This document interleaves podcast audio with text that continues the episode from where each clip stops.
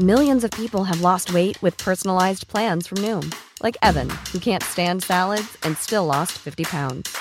Salads, generally, for most people, are the easy button, right? For me, that wasn't an option. I never really was a salad guy. That's just not who I am. But Noom worked for me.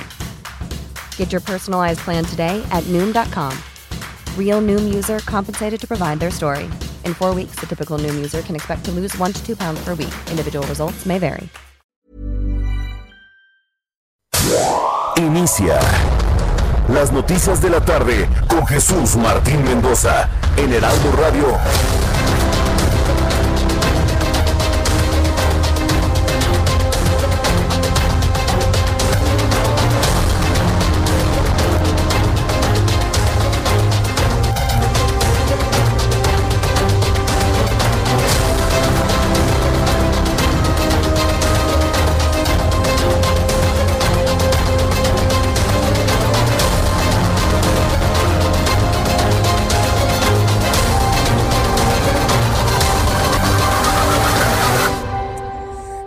La tarde en punto, hora del centro de la República Mexicana. Muy buenas tardes, les saluda Jesús Martín Mendoza en esta tarde del jueves 7 de enero del año 2021. Súbale el volumen a su radio, que le tengo la información más importante que ha ocurrido en México y en todo el mundo.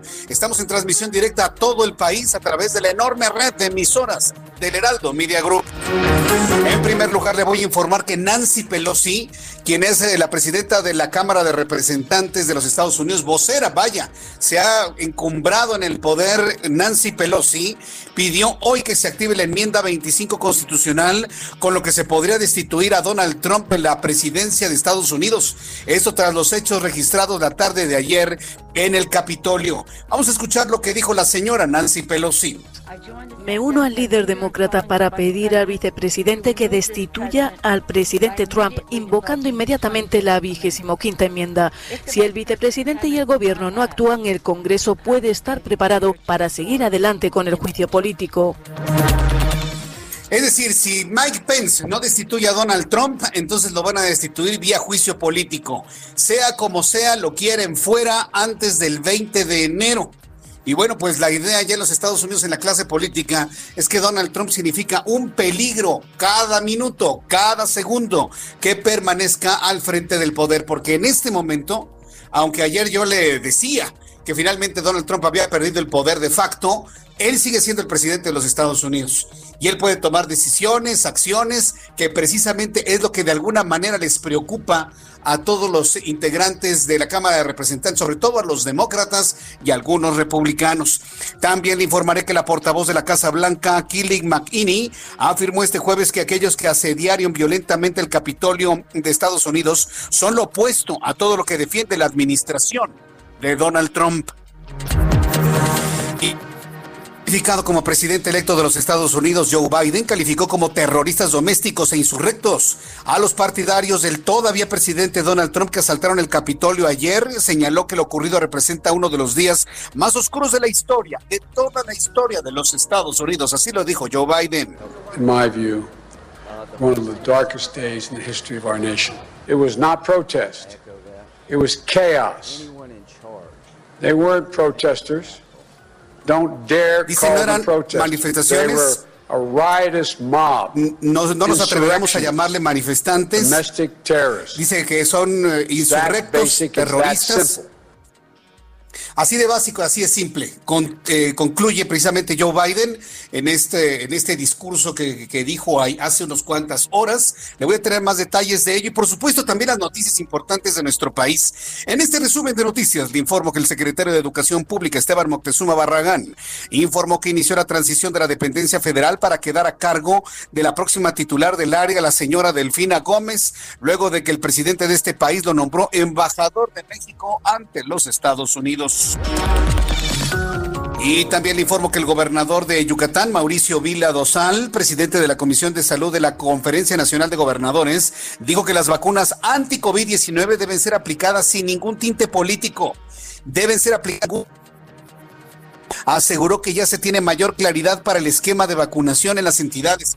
Y es que lo que está preocupando, lo que está preocupando en este momento, es que el presidente de la República, con dolo o sin dolo, eso seguramente lo sabe él, con dolo, sin dolo, dice que la vacuna se va a repartir en los puestos de para el bienestar, de estas, de estas casitas, lugares de apoyos del bienestar, del Banco del Bienestar, que vayan a poner la, la vacuna.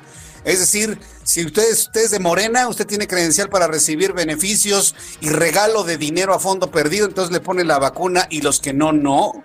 Precisamente por eso surge toda esta este señalamiento hacia el gobierno federal de que se requiere que aclaren las cosas y que no sea un requisito ser de Morena y votar por Morena para que le pongan la vacuna. Así de claro hay que decirlo, señores.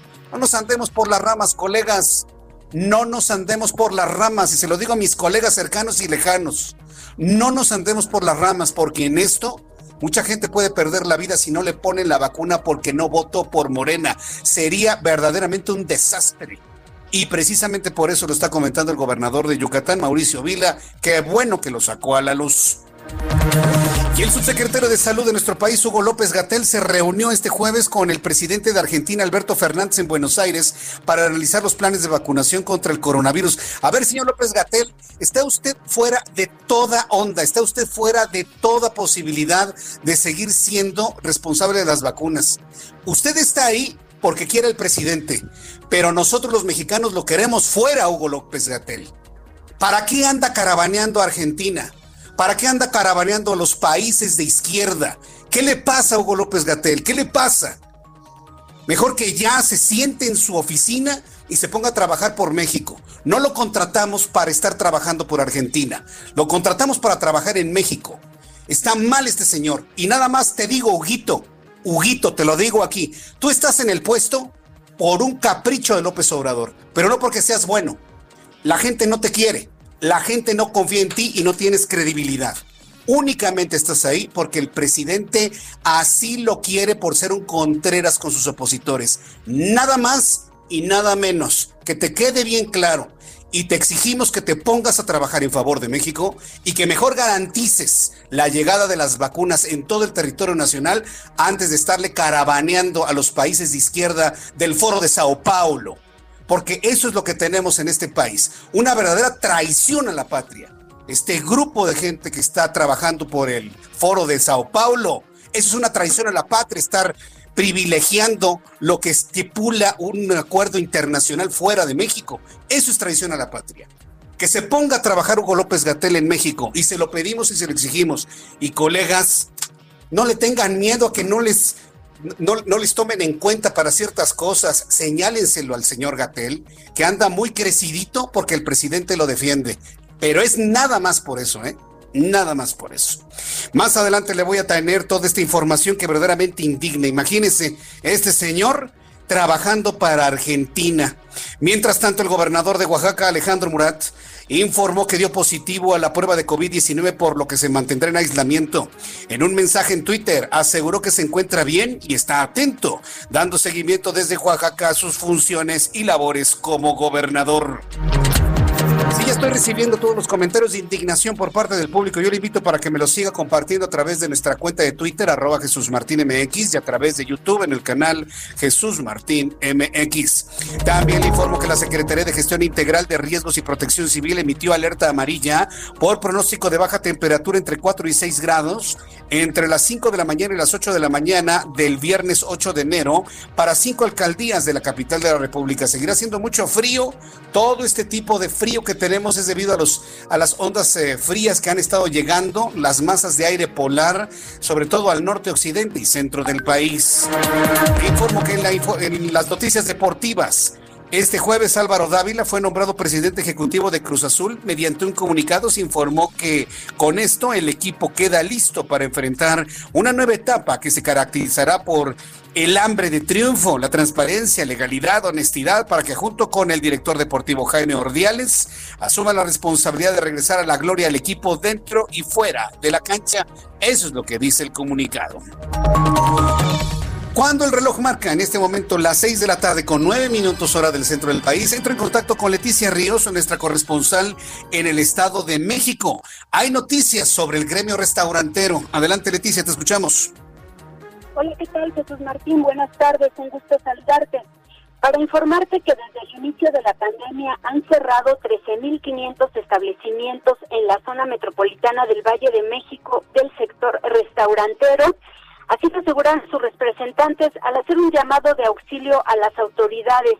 A través de una carta abierta enviada a la jefa de gobierno de la Ciudad de México, Claudia Sheinbaum, y al gobernador del Estado de México, Alfredo del Mazo, propietarios de restaurantes de ambas demarcaciones pidieron que esta industria sea considerada actividad esencial y se les permita regresar a trabajar durante el semáforo rojo. Dijeron que abren o pueden morir y que ya no pueden más, pues los están extinguiendo. Pidieron estrategias claras que definan la forma de operar aún en semáforo rojo para proteger tanto la economía como la salud de forma equilibrada, ya que la crisis sanitaria todavía seguirá por algún tiempo. Solo en el Estado de México, Jesús Martín, antes de la pandemia, se tenían registrados 70 mil restaurantes que generaban 340 mil empleos directos. Hasta el momento han cerrado definitivamente 10 mil establecimientos y se han perdido por lo menos 50 mil fuentes de trabajo. Los restauranteros dijeron que se trata de una muerte lenta y dolorosa porque implica perder el patrimonio de miles de familias indicaron que actualmente su situación es muy diferente a la que se vivió el año pasado al inicio de la pandemia, ya que no tienen ahorros y enfrentan deudas impagables. Y es que con este cierre de establecimientos eh, de restauranteros también se afectó a otros sectores como productores del campo, verdulerías, panaderías, tortillerías, carnicerías y pollerías, entre otros. Destacaron que desde que se anunció el segundo semáforo rojo en ambas entidades, pues han visto con preocupación y frustración cómo el ambulantaje sigue operando y que ahí es a donde se están dando los contagios, Jesús Martín. Bien, Leticia Ríos, gracias por esta información. Dramática la situación que han expresado los restauranteros del Valle de México. Estaremos atentos de reacciones. Gracias por esta información, Leticia. Muchas gracias. Hasta luego. Hasta luego, que te vaya muy bien. Bueno, 10 mil restaurantes o locales que ofrecen comida han cerrado en la zona metropolitana del Valle de México, Ciudad de México y Estado de México, municipios conurbados. Es una verdadera tragedia. Vamos a estar muy atentos de esto y platicaremos de ello un poco más adelante, precisamente con Germán González, vicepresidente de la Cámara Nacional de la Industria de Restaurantes y Alimentos Condimentados. Hoy vamos a hablar sobre el tema restaurantes y lo mal que le está yendo al gremio de la restauración o de los restaurantes. Vamos con Atahualpa Garibay, corresponsal en Tijuana, Baja California. ¿Qué nos tienes, Atahualpa? Buenas tardes, Jesús Martín. Buenas tardes al auditorio. La Secretaría de Salud del Estado de Baja California anunció que del 12 al 19 de enero se realizará la primera etapa de vacunación para los profesionales de la salud, para aquellos que están al frente de batalla contra el COVID-19 en los hospitales y clínicas que atienden exclusivamente pacientes del coronavirus en la entidad. Alonso Pérez Rico, secretario de Salud, confirmó hace un par de horas que son alrededor de 30 mil trabajadores de la salud de eh, instituciones públicas y privadas los que serán vacunados en una primera etapa el próximo martes en las instalaciones de la segunda zona militar aquí en Tijuana serán entre 8 mil y 9 mil enfermeros, médicos, camilleros, eh, urgenciólogos, intensivistas los que serán inmunizados en contra del COVID-19. En la segunda etapa se estima que otra cantidad similar y en una tercera eh, de seis mil, siete mil profesionales de la salud. Se incluye, Jesús Martín, unos dos mil empleados de hospitales privados que también están luchando en contra de la pandemia, que están atendiendo a pacientes con coronavirus desde marzo de 2020. Así que se confirma que el próximo martes inicia en Baja California la vacunación de los profesionales de la salud en el estado. Y por último, informar que el alcalde de Tijuana, Arturo González Cruz, pidió que también los periodistas sean vacunados en la primera etapa, ya que los reporteros han estado al frente en la línea de batalla desde el inicio de la pandemia. Eh, eh, estoy completamente de acuerdo y qué bueno que un señalamiento así surge en este caso desde la ciudad de Tijuana. Eh, gracias por esta información, Atahualpa. Buenas tardes, Jesús. Hasta luego, muy buenas tardes. Tiene toda la razón el presidente municipal de, Tijuana. Le enviamos un saludo desde el Heraldo Radio. Transmitimos allá a través del 1700 de AM. Tiene toda la razón. Si podemos irnos a la historia de los primeros fallecidos en México por COVID-19, fueron precisamente reporteros que cubrían la nota al inicio, allá en el mes de marzo. Tiene toda la razón. Los reporteros de calle, los que están en la línea de batalla, en la obtención de la información quienes generan la materia prima de todos los programas de noticias tienen que ser vacunados. Me parece que todos tenemos que levantar esta petición para que los reporteros también, los periodistas de calle, de primera línea, sean vacunados ya cuanto antes. También informo que Federico Guevara, nuestro corresponsal en Chihuahua, se encuentra en la línea. Adelante, Federico. Muy buenas tardes. Este, y bueno, habrá que recordar que si el año 2020 ha sido muy duro, para un sector de la población eh, en Chihuahua, sobre todo a los productores agrícolas del sur del estado, aquellos que estuvieron, recordarás, defendiendo el derecho del agua, en donde decían que si había una extracción eh, exagerada para pagar un adeudo que data de 1948 de un tratado de aguas internacionales, pues parece ser que el 2021 les va a ir del nabo, así así de ese tamaño. ¿Por qué? Porque la decisión de, de, Conagua de entregar esta cuota para pagar este adeudo a los Estados Unidos, este, pues es una realidad. El problema es que ya los productores están calculando que para el próximo año pueden tener pérdidas superiores a las 20 mil millones de pesos. ¿Esto por qué? Porque ahora con agua ya las presas, presas están vacías y está autorizando únicamente de que va a haber agua para que rieguen aproximadamente el 39%, sí, Federico. el 39% de, de, de, sus tierras. Es decir, si yo tengo 100 hectáreas, únicamente voy a poder eh, sembrar en 39 aguas. El problema es que ya se, la, la piscina se anticipa un nuevo conflicto, pero ahora con la realidad, los reclamos de estos productores que decían que no iba a haber agua, pues sí, efectivamente se cumplen el 39% es lo que está Bien, correcto. Pues estaremos muy atentos de la información desde Chihuahua y muy atentos precisamente de todos los agroindustriales de allá. Muchas gracias, Federico Guevara. Gracias, buenas Con 15 minutos hora del centro de la República Mexicana. Vamos con nuestros compañeros reporteros urbanos, periodistas especializados en información de ciudad. Gerardo Galicia, ¿en qué zona de la ciudad te encuentras? Adelante zona centro de la, de la capital de Jesús Martín. Te saludo con muchísimo gusto y recorrimos hasta algunos momentos el Paseo de la Reforma. Tenemos un avance aceptable entre su entronque con la Avenida Juárez y las inmediaciones de Avenida de los Insurgentes. En general se avanza bastante bien, se pueden alcanzar velocidades cercanas a los 50 kilómetros por hora. Por supuesto, no hay que abusar del acelerador. Y para nuestros amigos que van a utilizar la calle de Antonio Caso rumbo al circuito bicentenario, también el desplazamiento aceptable de los puntos más conflictivos, su cruce con Avenida de los Insurgentes y poco antes de llegar al circuito interior, asentamientos provocados por semáforos. Por lo pronto, Jesús Martín, el reporte.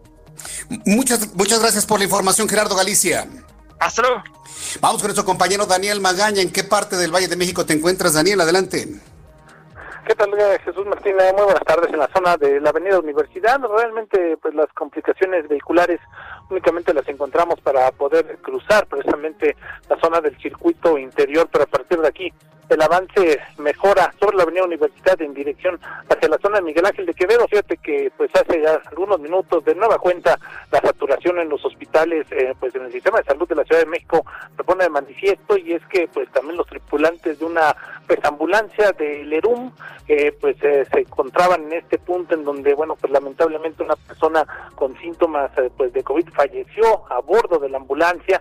Esto bueno pues también generó la frustración de algunos de los familiares que acudieron hacia este hospital y bueno, pues continúa siendo, como ya lo referías, la constante la saturación de los hospitales, así que bueno, pues hay que cuidarse y bueno, pues no está de más las recomendaciones de pues continuar con todas las medidas preventivas en la zona pues de pues, la capital y también, bueno, pues afuera de estos hospitales en donde pues muchas personas todavía pues esperan información de algunos de sus pacientes internados, concretamente en este hospital 20 de noviembre. El reporte bueno, muchas gracias por la información, Daniel Magaña. Que tengas muy buenas tardes.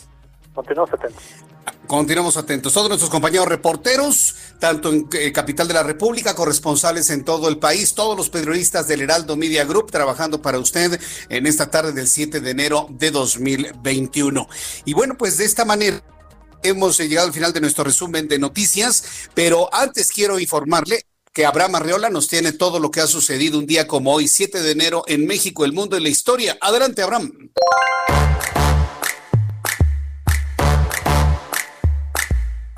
Amigos, bienvenidos. Esto es un día como hoy en la historia. 1924, en los Estados Unidos, George Gershwin termina de componer Rhapsody in Blues. En 1927 se inaugura el servicio telefónico comercial entre Londres y Nueva York. En 1929 aparece Tarzán, una de las primeras historietas de aventuras. En 1934 en los Estados Unidos, el dibujante Alex Raymond crea la historieta Flash Gordon. En 1959, Estados Unidos reconoce el nuevo gobierno cubano de Fidel Castro. En 1980, en la India, el partido de Indira Gandhi vence en las elecciones parlamentarias. En 1992, la compañía ATT presenta el videoteléfono. Uy, pero tardaríamos casi 25 años en poner estas famosas llamadas de moda. En 1999 en los Estados Unidos comienza el juicio contra Bill Clinton, el primero en celebrarse después de 130 años en aquel país. Y en el año 2020 en Wuhan, China, por fin aceptan que existe un nuevo virus. Mientras tanto, en México en 1907 inicia la huelga en la fábrica de textiles de Río Blanco, Veracruz. En 1986 muere Juan Rulfo, escritor jalisciense y uno de los más influyentes escritores mexicanos del siglo pasado. En 1996, la orca Keiko es trasladada desde el Parque Reina Aventura de la Ciudad de México a Oregon Coast Aquarium en Oregon. Amigos, esto fue un día como hoy en la historia. Gracias. No, pues sí, la verdad muy interesante, Abraham Marriola. Ahora sí, nutridito el día, ¿eh? Nutridito en recuerdo, hoy 7 de enero, que por cierto es un día también muy especial para quienes hacemos Heraldo Radio aquí en, todo el país, pues. Hoy es cumpleaños de nuestro director general de Heraldo Radio, Adrián Laris. Mi querido Adrián Laris, hoy es tu cumpleaños, desde aquí te enviamos un gran saludo. Todas las emisoras del Heraldo Radio se están uniendo en una celebración y en un deseo de mucha salud. Yo creo que es el mejor deseo, el más valioso que hoy podemos darle a cualquier persona, el que tengan salud. Ya lo demás viene por añadidura, pero para ti, mi querido Adrián Laris, que tengas un feliz cumpleaños, que la pases muy contento, muy feliz con tu familia, con tus bebés, con toda la familia que siempre te acompaña, con tus amigos, por supuesto, y también tus compañeros de trabajo aquí celebrando tu cumpleaños. Fuerte abrazo, mi querido Adrián que tenga siempre mucha, mucha salud. Cuando son las seis de la tarde con 22 minutos hora del centro de la República Mexicana, entro en contacto ya en este momento con nuestro querido compañero y amigo Francisco Villalobos, que ha visto hacer historia en las últimas, ¿qué? 24 horas, ¿no? Como 30 horas de historia, ¿no? Llevamos, mi querido Francisco Villalobos. Desde Houston te saludo con gusto. Bienvenido. Jesús Martín, ¿qué tal? ¿Cómo estás? Muy buenas noches. Vamos rápidamente con información de última hora porque acaba en esos instantes, ahorita entrando al aire contigo, hablar el presidente Donald Trump en un mensaje grabado, en un mensaje grabado eh, desde uno de los, de los recintos de la Casa Blanca, y el presidente de los Estados Unidos acaba de reconocer por primera vez, por primera vez acaba de reconocer que perdió las elecciones, que dio la mejor lucha de su vida para tratar de ganarlas, que utilizaron las mejores instancias legales para poder demostrar su victoria y que es un hecho que habrá una nueva administración en 13 días. Condenó las, este, las acciones terroristas que hubo el día de ayer en el Capitolio de los Estados Unidos, se deslindó de las personas que fueron a hacer esto, se deslindó de responsabilidad de, de, los actos eh, ilícitos de estas personas y prometió en este mensaje Jesús Martín grabado de dos minutos con 20 segundos que volverá y que lo mejor está por venir.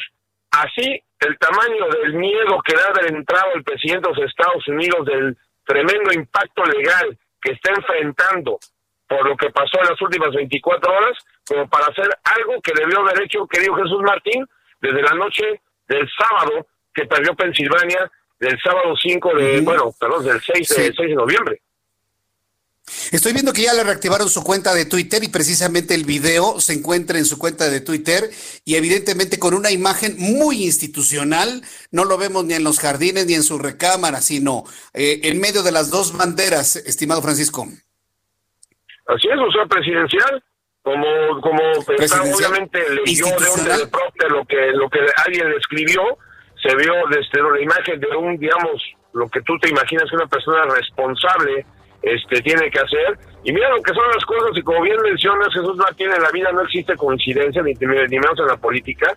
Hace apenas unos minutos se confirma la quinta muerte de los sucesos del día de ayer, de los actos terroristas, de los actos terroristas que pasaron el día de ayer, porque es lo que fue un acto terrorista, un acto de insurrección, y no porque lo diga este reportero. déjame ir a los mensajes, déjame ir a los mensajes y regreso con esto contigo, mi querido Francisco. Voy a los anuncios, no me tardo y regresamos contigo con esto. Muchísimas gracias. Voy a los anuncios, regresamos con Francisco Villar. Escuchas a Jesús Martín Mendoza con las noticias de la tarde por Heraldo Radio, una estación de Heraldo Media Group. Heraldo Radio, la HCL se comparte, se ve y ahora también se escucha. Heraldo Radio, la HCL se comparte, se ve y ahora también se escucha. Escucha las noticias de la tarde con Jesús Martín Mendoza. Regresamos. Muy buenas tardes, ¿qué tal amigos? Estamos aquí en el espacio de Jesús Martín Mendoza. Además de escuchar las noticias, de ponernos al día, pues vamos a platicar con ustedes, caballeros, damas hermosas, sobre un tratamiento que viene a revolucionar muchos más sobre el placer. ¿Y de qué se trata? Bueno, pues ya no hablo más. Pau Sasso ya está lista para platicarnos al respecto. Adelante, mi Pau. Ay, Moni, pues sí, todo el mundo quiere tener una relación eh, íntima, espectacular. Y hoy les traigo la respuesta porque Black is the New Blue ya está en México.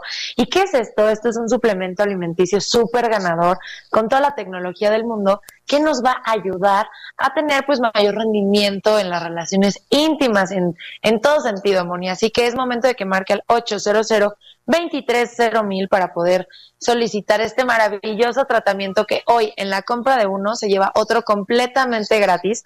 Así que marque en este momento al 800 mil para que tenga un 2021 ganador con su pareja. Y también las mujeres le pueden regalar uno al marido. Así que marque al 800 mil porque si marca en este momento se lo lleva completamente gratis, Moni. Mm. Olvídese de los efectos colaterales de los antiguos tratamientos, dolor de cabeza, hipertensión, incluso infartos. Eso ya no pasa, la tecnología avanzó y hoy el negro es el nuevo azul. Así que marque en este momento al 800 mil que llamen, ¿sí o no, Moni? Claro, a marcar, anímense que no les dé pena. Iniciemos el año pues con buenos resultados a nivel íntimo, ¿a poco no? También es algo que el ser humano necesita. Y vamos a marcar en este momento 800 mil. Llévense su tratamiento. Pau, muchísimas gracias. Gracias a ti, Moni. Continuamos.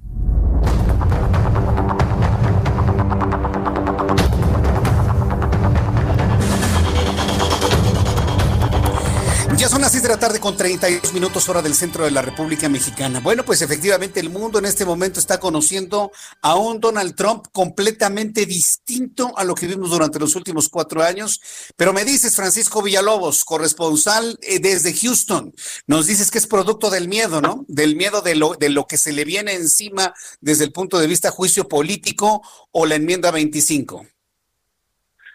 Pues sí, te comento por lo siguiente, creo Jesús Martín, y créeme que ninguna de esas dos cosas, eso es lo que más debería de preocupar al presidente de los Estados Unidos, sino el hecho de que el Departamento de Justicia está investigando, está primero que nada declarando eso un acto de, de terrorismo doméstico, y estamos y está investigando la responsabilidad que tiene el presidente de los Estados Unidos en haber incitado esta insurrección en contra del Capitolio de los Estados Unidos que causó ayer cuatro muertes y apenas hace, hace unos minutos una quinta muerte un oficial de policía federal que murió este, de, por la golpiza que le pusieron estos insurrectores que entraron adentro de esta de este del Capitolio, muchos de ellos ya identificados por el FBI como neonazis, supremacistas blancos, este anarquistas, o sea, el favor, o sea, gente que tenía portando las banderas de Donald Trump y que fueron a ese mismo meeting donde el presidente de los Estados Unidos está grabado indicándole, vayan, vayan al Capitolio, yo lo sigo. Y no solamente eso, antes del meeting, también descubrió el FBI Jesús Martín, y eso también es información nueva que te estoy compartiendo aquí. En las redes sociales de esos desafortunados individuos ya tenían planeado y, básicamente coordinado cómo le iban a hacer para entrarse, para introducirse al Capitolio.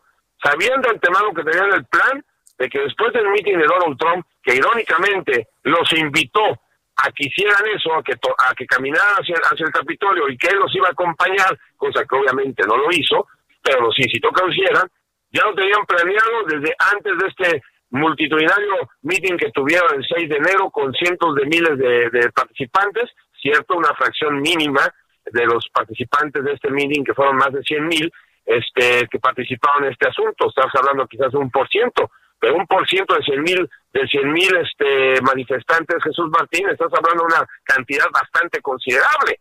Y para eso que se mostró en las escenas de este ataque terrorista en contra del, del Capitolio. Pues bueno, Donald Trump durante el día se habló durante toda, toda, toda la mañana y toda la tarde el tema del enmienda número 25 y Nancy Pelosi agregó la presión política en contra de Donald Trump cuando habló del tema de un posible segundo juicio de institución. O sea, parece hace mil años que Donald Trump superó un juicio de institución, pero eso sería el primer presidente de la historia que lo juzgaran dos veces este, eh, para tratar de destituirlo, pero en este caso el jurado ya no es mayoría republicana, ya sería mayoría demócrata. El tema de la enmienda número 25, quizás sería la salida mejor para Donald Trump, que dio Jesús Martín, por el hecho de que un presidente que va a tener una cirugía, que tiene una, este, que tiene que estar bajo anestesia, por ejemplo, el presidente George Bush papá, que estuvo bajo anestesia, o el mismo George Bush hijo también que estuvo bajo anestesia, estuvo, este, tuvo que, se tuvo que invocar el enmienda número 25, y por una hora, dos horas, Dick Cheney, en el caso de George Bush eh, hijo, fue presidente de los Estados Unidos. Este, lo mismo pasó con Ronald Reagan cuando estuvo, tenía el tema de que lo, lo, asesinaron, lo querían asesinar en el 81. George Bush, papá, fue presidente de los Estados Unidos en lo que estaba bajo anestesia el presidente Ronald Reagan. Y pues bueno, en este caso, si la mayoría del gabinete indica que las facultades mentales de Donald Trump ya son inexistentes, Jesús Martín, pues pudiera dar esa salida al presidente Donald Trump 13 días previos a, la, a este, toma de posición de Biden. Quizás esos 13 días eh, Mike Pence, que no creo que lo haga, lo podría indultar por los crímenes federales cometidos hasta la fecha, incluyendo esta insurrección, y ya nomás Donald Trump se tiene que preocupar por los temas estatales. Pues eh, vamos a ver qué sucede, porque mucho de todo esto está en manos de Mike Pence, ¿no? Mike, Mike, Pence, tendría que tomar estar de acuerdo con el tema de la enmienda 25. Si se hace el tema de la institución, está en manos del Nancy Pelosi. Pero ojo, eh, ahí te va la otra cuestión de la, de la enmienda, perdón, de la, del segundo juicio de destitución. Si Donald Trump lo vuelven a este a, un juicio de destitución y esta vez sí sale culpable, le pudiera convenir a los republicanos eso, porque automáticamente Donald Trump queda descalificado para poder tener cualquier puesto federal en el futuro. O sea, ni siquiera podría ser gerente de una este, oficina de correos en el futuro Donald Trump. Y eso, para muchos republicanos que se ven que van a estar bajo el jaque de Donald Trump durante los próximos años, de aquí hasta que se muera el señor, por el movimiento que tiene, por este culto que ha, este, que ha creado a su alrededor y en su entorno, pues este, ya no se nada que preocupar de que Donald Trump corre en el 2024. Eso siempre y cuando se le declare culpable en un juicio político como el que vimos el primer, este, a principios de año y que sus amigos republicanos lo declararon inocente. Pues vaya, pues entonces lo que me platicabas ayer de la posibilidad de que eh, Donald Trump renuncie y Pence ya como presidente de Estados Unidos lo, lo, lo exima, pues lo vemos cada vez más difícil, ¿no? ¿Y sabes por qué, Jesús Martín? Porque el rompimiento que hubo ayer entre, entre Donald Trump y Mike Pence no pudo ser más grande. No solamente Mike Pence estaba en el recinto del, del Congreso ayer, sino también la esposa y la hija de Mike Pence, quienes tuvieron que ser escoltados de emergencia, junto con Mike Pence, con agentes del servicio secreto, escuchando los balazos, los suenos de las bombas expansivas y los gritos de la marabunta que estaba entrando al Capitolio. Y pues digo, compañero, una cosa es que te metas conmigo, pero otra cosa es que te metas con mi esposa e hija. Yo creo que ahí ya este de plano fue el rompimiento flagrante de Mike Pence, independientemente de que haya hecho lo que hizo ayer, que es hacer su trabajo, que mucha gente lo está elogiando, y discúlpame, o sea, no hay nada que elogiar a Mike Pence, hizo lo que tenía que hacer, ni más ni menos, en la opinión de este reportero, no es ningún héroe Mike Pence, hizo lo que tenía que hacer, punto.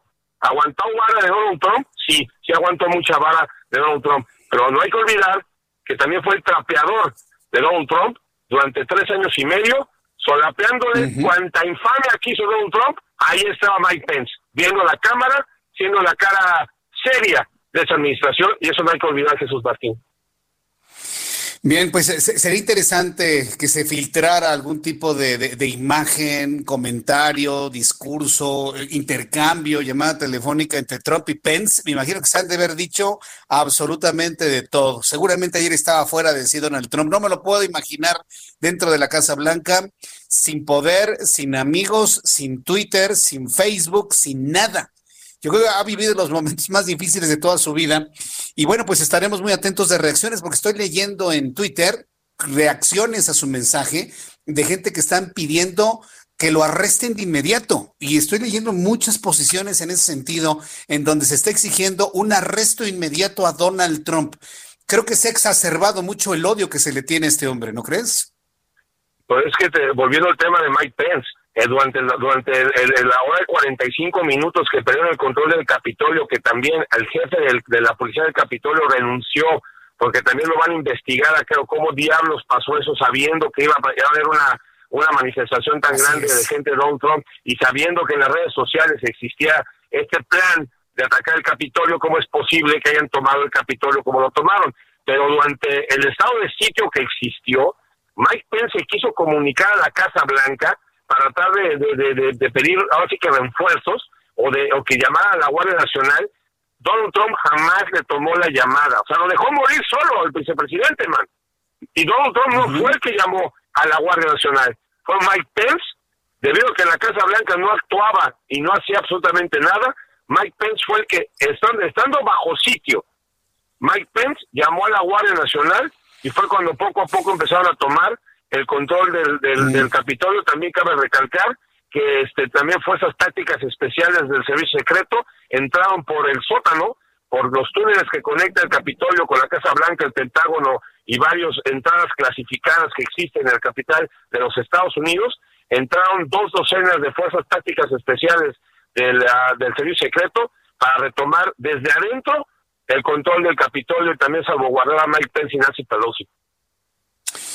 Bien, Francisco, pues estaremos atentos de más reacciones, a ver qué pasa en las próximas horas. En todo momento estamos en que Donald Trump podría dejar el poder en cualquier momento. De ocurrir algo así o algo cercano, volveremos a entrar en comunicación contigo. Muchas gracias, Francisco Villalobos, desde Houston. Por el bien del país, ojalá que lo dejen donde está, que le quiten el celular y que le quiten los cerillos al niño rabioso, diabólico, que es el presidente de los Estados Unidos, de aquí hasta dentro de 13 días. Te mando un abrazo, compañero. Un placer desplayarme aquí en este espacio. Aquí sí lo puedes hacer, no como en otros lados donde te amarran y te dicen que no. Bueno, aquí tú di lo que quieras. La verdad es que me parece muy interesante tu análisis. o sea, digo, no, no me metan en otros lados, pero por lo no me regañan después de que juego. Un abrazo, querido hermano. Te envío un fuerte abrazo, mi querido Francisco. Gracias. Francisco Villalobos es periodista desde Houston, Texas. Y mire, créame que muchas de las cosas que nos informa Francisco Villalobos, pues reflejan el sentimiento que hay en los Estados Unidos, inclusive de los, de los propios republicanos, incluso de los propios republicanos, quienes se han mostrado verdaderamente preocupados de una pérdida de control de las cosas que tuvo Donald Trump, que no supo calcular esto. Pero mire, es una historia de los Estados Unidos, es una historia de los Estados Unidos, pero pero personas como él existen en varias partes del mundo. Aquí en México tenemos un hombre como él, Andrés Manuel López Obrador. Y lo que tiene que ver Andrés Manuel López Obrador como lección de lo que pasó en los Estados Unidos es que si Obrador no controla sus hordas de gente violenta, a sus hordas de, de, fanáticos, porque también, así como vieron los fanáticos de Donald Trump ahí entrar al Capitolio, el presidente de este país, que se llama Andrés Manuel López Obrador, también tiene un, un hato de fanáticos irreflexivos, que son ellos los que lo van a meter a él en un problema. Nos van a meter en un problema a nosotros como, como mexicanos y a él también lo pueden meter en un problema por no tener control, lo vuelvo a decir, de su hato de fanáticos. busca el significado de hato. Ya con eso dije todo. Entonces, si no experimenta en cabeza ajena Andrés Manuel López Obrador con lo que pasó en los Estados Unidos, una situación como esa podría repetirse en México si no alcanzan los triunfos que pretenden para establecer sus reales como izquierda recalcitrante en México, para instalar el foro de Sao Paulo en México. como existimos millones de mexicanos, que eso no lo vamos a permitir, no lo vamos a permitir. Está latente esa posibilidad, que en el enojo de no alcanzar los triunfos que él está buscando, suceda algo similar en México que en los Estados Unidos. Que sus fanáticos se vayan a protestar, a golpear, a romper, a matar, como ya sucedió en los Estados Unidos. Entonces, que conste que se, ha dicho, ¿eh? se tenía que decir y se dijo. Entonces, es, es una especie de, de aguas, ¿no? Pon tus barbas a remojar, mírate en ese espejo, algo que no hace López Obrador, pero tenemos la obligación moral y ética de decirle. Estamos viendo lo que pasó en los Estados Unidos, en un país donde impensablemente iba a ocurrir eso. Mal haríamos de no decirle al presidente de este país, cuida a tus fanáticos. Sí, porque también hay gente que lo, que apoya en buena lid, pero tiene una bola de fanáticos comprados, pagados, no pagados, que lo hacen porque se les antoja, como sea, pero son fanáticos, violentos y de los peores que he visto, ¿eh? De los peores que he visto. Entonces, es importante que él ya vaya viendo de qué manera puede extinguir ese tipo de fuegos, como el petardo que le estalló en la cara a Donald Trump con lo ocurrido ayer en, eh, en, el Capitolio. Entro en contacto con Carlos Juárez, él es director del Instituto para la Economía y la Paz en México. Estimado Carlos Juárez, bienvenido, gracias por tomar esta comunicación aquí en el Heraldo Radio. Muchas gracias, Jesús Martín, y un saludo al auditorio, gracias por este espacio. Buenas tardes. Muchas gracias opinión de lo ocurrido ayer y sobre todo cómo ha decantado el problema a estas alturas. Ya tenemos cinco personas muertas allá en los Estados Unidos, un presidente que prácticamente en su discurso ha pedido perdón, una Nancy Pelosi, legisladores que quieren su destitución inmediata y un pueblo que quieren inclusive que lo arresten. ¿Cómo, cómo, cómo están las cosas para un Donald, para el presidente todavía de los Estados Unidos? Mira, pues e, estos fenómenos de ayer eh, forman parte de una tendencia muy clara a nivel global hemos desde el Instituto para la Paz a nivel global, somos un think tank mundial eh, con sede en Australia y analizamos estos fenómenos cada año. Llevamos ya un par de años llamando la atención sobre la creciente polarización política eh, en algunos países llega al extremismo político, sobre todo eh, impulsadas estas, estas formas de manifestación y de pensamiento desde los discursos políticos desde actores que ejercen algún liderazgo y vaya pues el gran liderazgo que ejerce un presidente del país y más el presidente de un país tan poderoso como Estados Unidos. Esto es un fenómeno que viene sucediendo, se ha estado eh, eh, advirtiendo sobre ello, se polarizan a las sociedades, se capitalizan políticamente algunos agravios sociales de las poblaciones y esto se, se, lleva a extremos eh, de, manifestaciones públicas que pueden derivar en violencia. Ese es el gran peligro, el que estos descontentos se lleven hacia la violencia eh, en los extremos. Ahora, eh, si el fenómeno es, eh, es mundial, este nivel de crispación, ¿a dónde nos puede llevar? Estamos ante quienes están en la derecha, quienes están en la izquierda y que quieren, más allá del, del interés de las sociedades, asumir el poder. ¿Cuál sería el pronóstico hacia adelante ante esta escalada que estamos viendo en el mundo? Sí, si me permite, antes de, responder a, lo que viene o lo que podría venir, tenemos que mirar de dónde surgen estos fenómenos. Hemos visto cada vez más un divorcio entre la sociedad y sus autoridades. Hay una crisis de legitimidad, la gente se siente enojada, no se siente representada por las autoridades, sean gobiernos de izquierda, de derecha, de cualquier partido, a nivel global hay un descontento de la población y estos descontentos y agravios llegan a tal grado que la gente llega, eh, toma las calles, la gente sale a protestar y los gobiernos interpretan estas protestas como, eh, como el problema cuando en realidad son síntomas de una enfermedad más grave, que es esta falta de legitimidad. Aunado a esto, el fracaso de algunos regímenes, algunos gobiernos, eh, alimentan este descontento. Esta decepción de los ciudadanos es capitalizada tanto por izquierdas o por derechas, por partidos de un lado y de otro, para llamar a la gente a tomar posiciones extremas. Lo hemos visto eh, en ambos sentidos, aunque eh, a nivel global se ve cada vez más y se prenden las alarmas sobre la ultraderecha tomando estas posiciones extremas en el mundo. Ahora, ¿qué sucede? Pues el problema en Estados Unidos no es Donald Trump y sus llamados eh, a la violencia. No es solamente eso, no termina con Donald Trump, sino que este discurso eh, polarizante, este discurso extremista, valida el pensamiento y la ideología de otros grupos aún más violentos, aún más extremos como eh, supremacistas blancos y grupos de extremismos eh, de extrema derecha y entonces hay una especie de validación.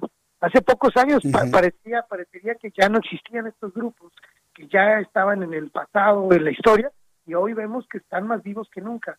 Lo que pasa es que un discurso desde un lugar tan alto como es la presidencia de un país eh, casi casi validan las acciones de estos grupos. Ahora lo que vimos ayer es que a pesar de que quien los convoca a salir a la calle, a pesar de que este mismo personaje los convoque a regresar a sus casas, ya la mecha está prendida, ya no se controlan estos grupos, ya no hay una un llamado a la paz cuando ha llamado a la violencia. Pues bien, vamos, eh, aquí el asunto, como última pregunta quisiera eh, que nos contestara eh, Carlos Juárez. De alguna manera, ¿Qué es lo que hay dentro de estos líderes? Porque bueno, estamos viendo las reacciones, pero finalmente estamos ante líderes que provocan reacciones de esta naturaleza, lo que llamamos un fanatismo. Y normalmente eso lo vemos en los líderes que se encuentran en los extremos, ¿no? Y lo vemos con un Donald Trump, donde ayer su fanaticada y reflexiva, pues hizo que ni el propio Trump los pudiera controlar. Y aquí en México ha pasado lo mismo, ¿eh? Aquí podría pasar lo mismo y ha pasado en otras ocasiones lo mismo de personas que eh, en una posición fanática hacia quien dirige los destinos de este país se expresan de una manera y muestran una violencia verdaderamente preocupante. ¿Qué es lo que tienen estos líderes que pueden provocar este fenómeno social? Pues mira, yo, yo aquí resaltaría, eh, mira, líderes eh, con discursos extremistas, discursos de odio ha habido siempre el peligro realmente está en que estos discursos encuentren tierra fértil en la sociedad, que encuentren eco en la sociedad, porque entonces sí estamos eh, ante problemas sociales. En el caso de México, en el caso de Estados Unidos, creo que el llamado más importante se tiene que hacer a quienes pueden servir como contrapesos o a quienes pueden eh, ser los receptores de estos mensajes. Me refiero a la sociedad y incluso, incluso quisiera quisiera mencionar el caso de México. ¿Qué podemos hacer las mexicanas y los mexicanos para resistir esta polarización? Y aquí aclaro, la polarización que viene desde actores en gobierno, pero también de la polarización que se convoca desde la oposición a este gobierno, que se convoca desde el sector privado, que se convoca a veces desde los mismos medios de comunicación. ¿Qué podemos hacer para, para resistir esta polarización? Lo primero es reconocer que no nos conviene estar en posiciones extremas, ni de un lado ni de otro. Segundo, los antídotos frente a esta polarización son el diálogo, escuchar a lo que piensa distinto a mí, no descalificarle, no caer en este análisis de blanco y negro, de todo está bien, todo está mal, porque se suele eh, satanizar al, otro, al que piensa distinto a mí, cuando en realidad solamente estamos pensando distinto. A veces estos discursos llevan a, a satanizar la identidad del otro, es decir, no estoy, no es que esté solamente en desacuerdo con tus ideas, sino en quién eres en qué crees. Y eso es grave porque eh, se promueve el odio, se promueve las descalificaciones personales. Finalmente, a las personas que nos escuchan, al auditorio, a las, poblaciones, eh, yo lo que yo les propondría es que tengamos un pensamiento mucho más crítico y mucho más analítico. Hay mucha información falsa, hay muchas versiones y hay muchos discursos que aprovechan el miedo y que construyen sobre el miedo para manipular a las masas seamos críticos, cuestionemos, contrastemos versiones. Sabemos que las noticias falsas viajan más rápido y se reproducen y se, reenvían más que las noticias verdaderas por su carácter amarillista y alarmista. Seamos cuidadosos en qué escuchamos, qué creemos y prefiramos, siempre preferir el diálogo es la opción. No, eso me parece que es un extraordinario llamado. Siempre prefería el diálogo sobre cualquier cosa. Carlos Juárez, director del Instituto para la Economía y la Paz de México. Muchas gracias por este mensaje. Sobre todo este mensaje que habla de, privilegiar el diálogo, el acuerdo y el poder reconocer cuando no se está de acuerdo con el otro, porque tiene que ser mutuo, de aquí para allá, de allá para acá. Muchísimas gracias, Carlos Juárez. Gracias a ti, Martín, por este espacio y pues solamente si me permites un último comentario. En México los niveles de violencia que tenemos ya nos obligan a colaborar y no vamos a poder colaborar si la sociedad está dividida y acusándose unos a otros. necesitamos superar esta, esta polarización, necesitamos empezar a trabajar juntos y, empezar a colaborar. No hay de otra, no tenemos otra opción más que eso. Muchísimas gracias por este espacio. Estoy totalmente de acuerdo. Gracias, Carlos Juárez. Es Carlos Juárez, director de este Instituto para la Economía y la Paz en México. Pues yo estoy completamente de acuerdo, no tenemos alternativa, tenemos que llegar a acuerdos en México, definitivamente. Eh, porque enfrascarnos en una lucha, sí, podemos hacerlo, ¿eh? pero la verdad es que el, saldo sería verdaderamente eh, lamentable. Ahora la pregunta es, ¿se puede dialogar con quien está actualmente? Ese es el punto. Es, es lo mismo que pasa con los republicanos, ¿no?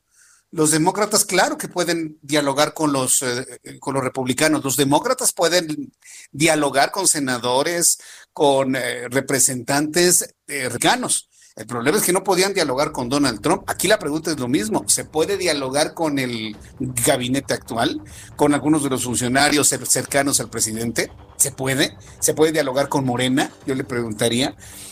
Tratando de encontrar similitudes, evidentemente toda proporción guardada.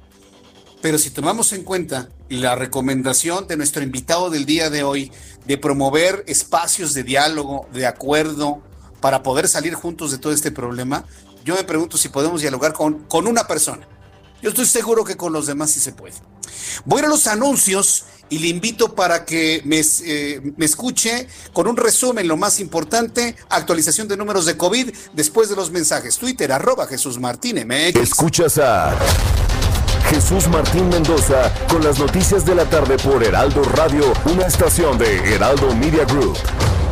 Heraldo Radio. Escucha las noticias de la tarde con Jesús Martín Mendoza. Regresamos.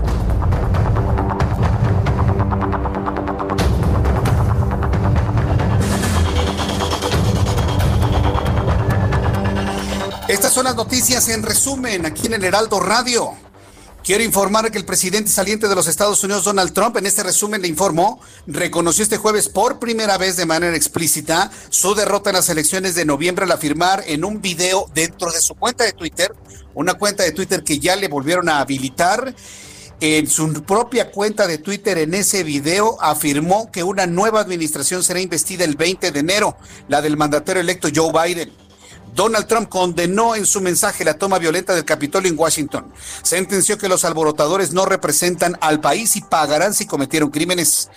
Donald Trump, presidente de Estados Unidos, manifestó que las personas que se infiltraron en el recinto legislativo desafiaron la semilla de la democracia de los Estados Unidos. Un mensaje que empieza a ser muy comentado en el mundo, principalmente en los Estados Unidos, en donde están pidiendo su destitución inmediata. También informo que este jueves el diario estadounidense The New York Times dio a conocer que el presidente Donald Trump dijo que está considerando perdonarse a sí mismo en conversaciones con sus asesores desde las elecciones de noviembre pasado. El periódico citó a dos fuentes no identificadas con conocimiento de las discusiones sobre las que sería un uso extraordinario del poder presidencial por parte del republicano Trump, quien está considerado concederse un perdón y en otros casos le preguntó si debería hacerlo y cuál sería el efecto legal y político de él. Todo parece indicar que ha roto por completo Donald Trump con Mike Pence. No hay posibilidad de diálogo ni siquiera lo ha mencionado, ni siquiera ha visto la posibilidad de que Pence le otorgue algún tipo de indulto. Todo lo que legalmente pueda hacer Donald Trump, hacia sí mismo lo va a hacer él. Pero en la profundidad de la soledad que en estos momentos ya le ronda al todavía presidente estadounidense. Mientras tanto, un agente de la policía del Capitolio de los Estados Unidos murió este jueves con consecuencia de la erupción violenta de seguidores del presidente Trump al Congreso, informó la cadena de televisión CNN. Con este fallecimiento ya son cinco las personas que murieron a consecuencia de los incidentes cometidos cuando congresistas validaban la victoria electoral del demócrata Joe Biden y un grupo de fanáticos a favor de Donald Trump irrumpieron de manera violenta en el Capitolio. Un policía del Capitolio involucrado en un tiroteo mortal en el Congreso de Estados Unidos fue puesto bajo licencia administrativa y se suspendieron sus protestas como agente a la espera de una investigación, dijo el jefe del cuerpo de la policía del organismo, Steven Sund, en un comunicado. Sund afirmó que el policía del Capitolio también desarrolló una revisión exhaustiva del asalto al Congreso, incluida la planificación de seguridad, las políticas y los procedimientos.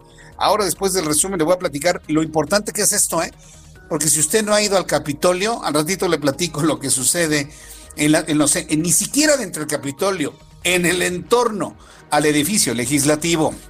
También informo que Mark Zuckerberg anunció este jueves el bloqueo indefinido de la cuenta de Donald Trump tras los disturbios ocurridos en Washington y el asalto al Capitolio. Creemos los riesgos de permitir que el presidente continúe utilizando nuestro servicio durante este periodo son simplemente demasiado grandes, sostuvo eh, Zuckerberg en un comunicado.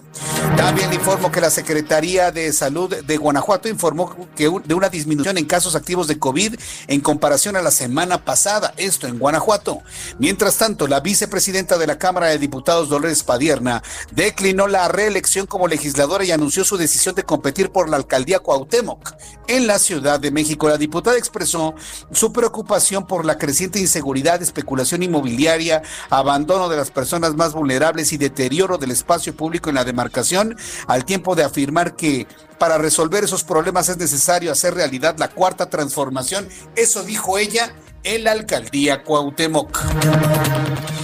En la última noticia en este resumen, quiero decirle que Elon Musk, el fundador de Tesla, el fundador de SpaceX, es a partir de hoy el hombre más rico del planeta. Ha superado a Jeff Bezos por una cantidad insignificante de miles de millones de dólares.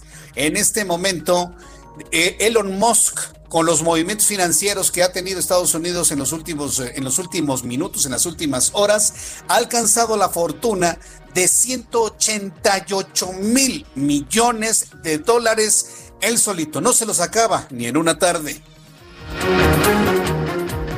Ya son las 7 con 3 horas del centro de la República Mexicana. Este es el resumen de noticias y le invito para que siga con nosotros. Le saluda Jesús Martín Mendoza.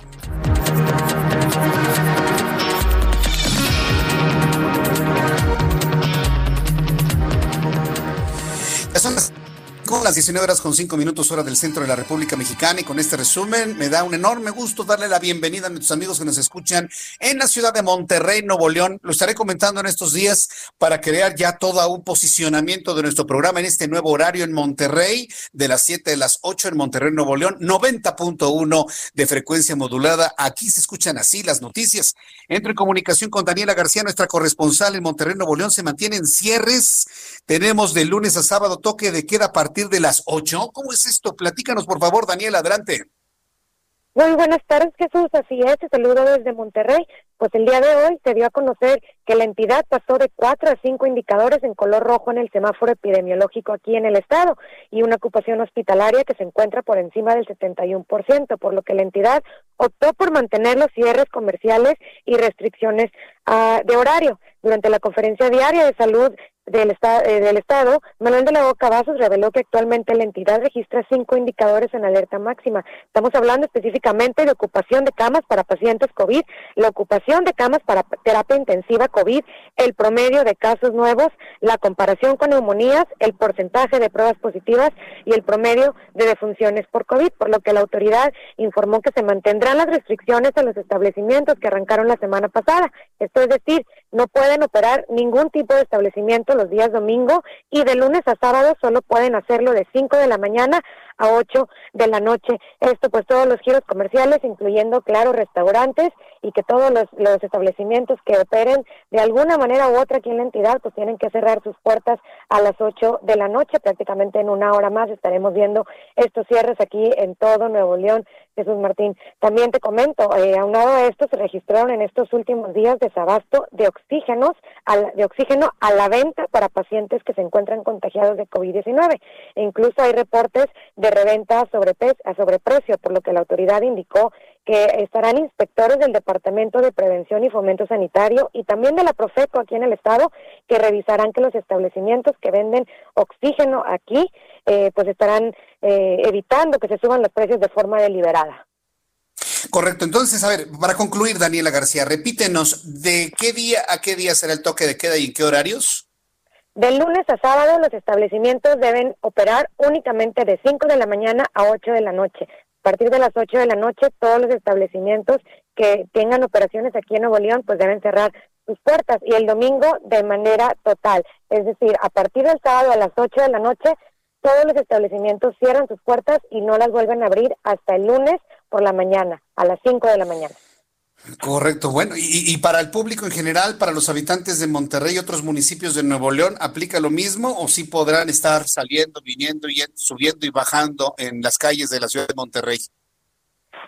las restricciones son únicamente para los giros comerciales. No hay restricciones en la movilidad, sin embargo, pues lo que se ha demostrado con estos, eh, digamos, toques de queda es que sí se reduce la movilidad. Las personas no tienen pues prácticamente ningún lugar a donde ir, que visitar, no hay centros comerciales abiertos, no hay restaurantes, no hay tampoco eh, pues ningún tipo de diversión que pudiera tener las personas, por lo que prácticamente a estas horas se ve muy poca movilidad, más que nada personas que se mueven a sus trabajos, eh, ya sea en la noche o bien los fines de semana. Correcto, Daniela García, muchas gracias por la información. Saludos hasta Monterrey, Nuevo León.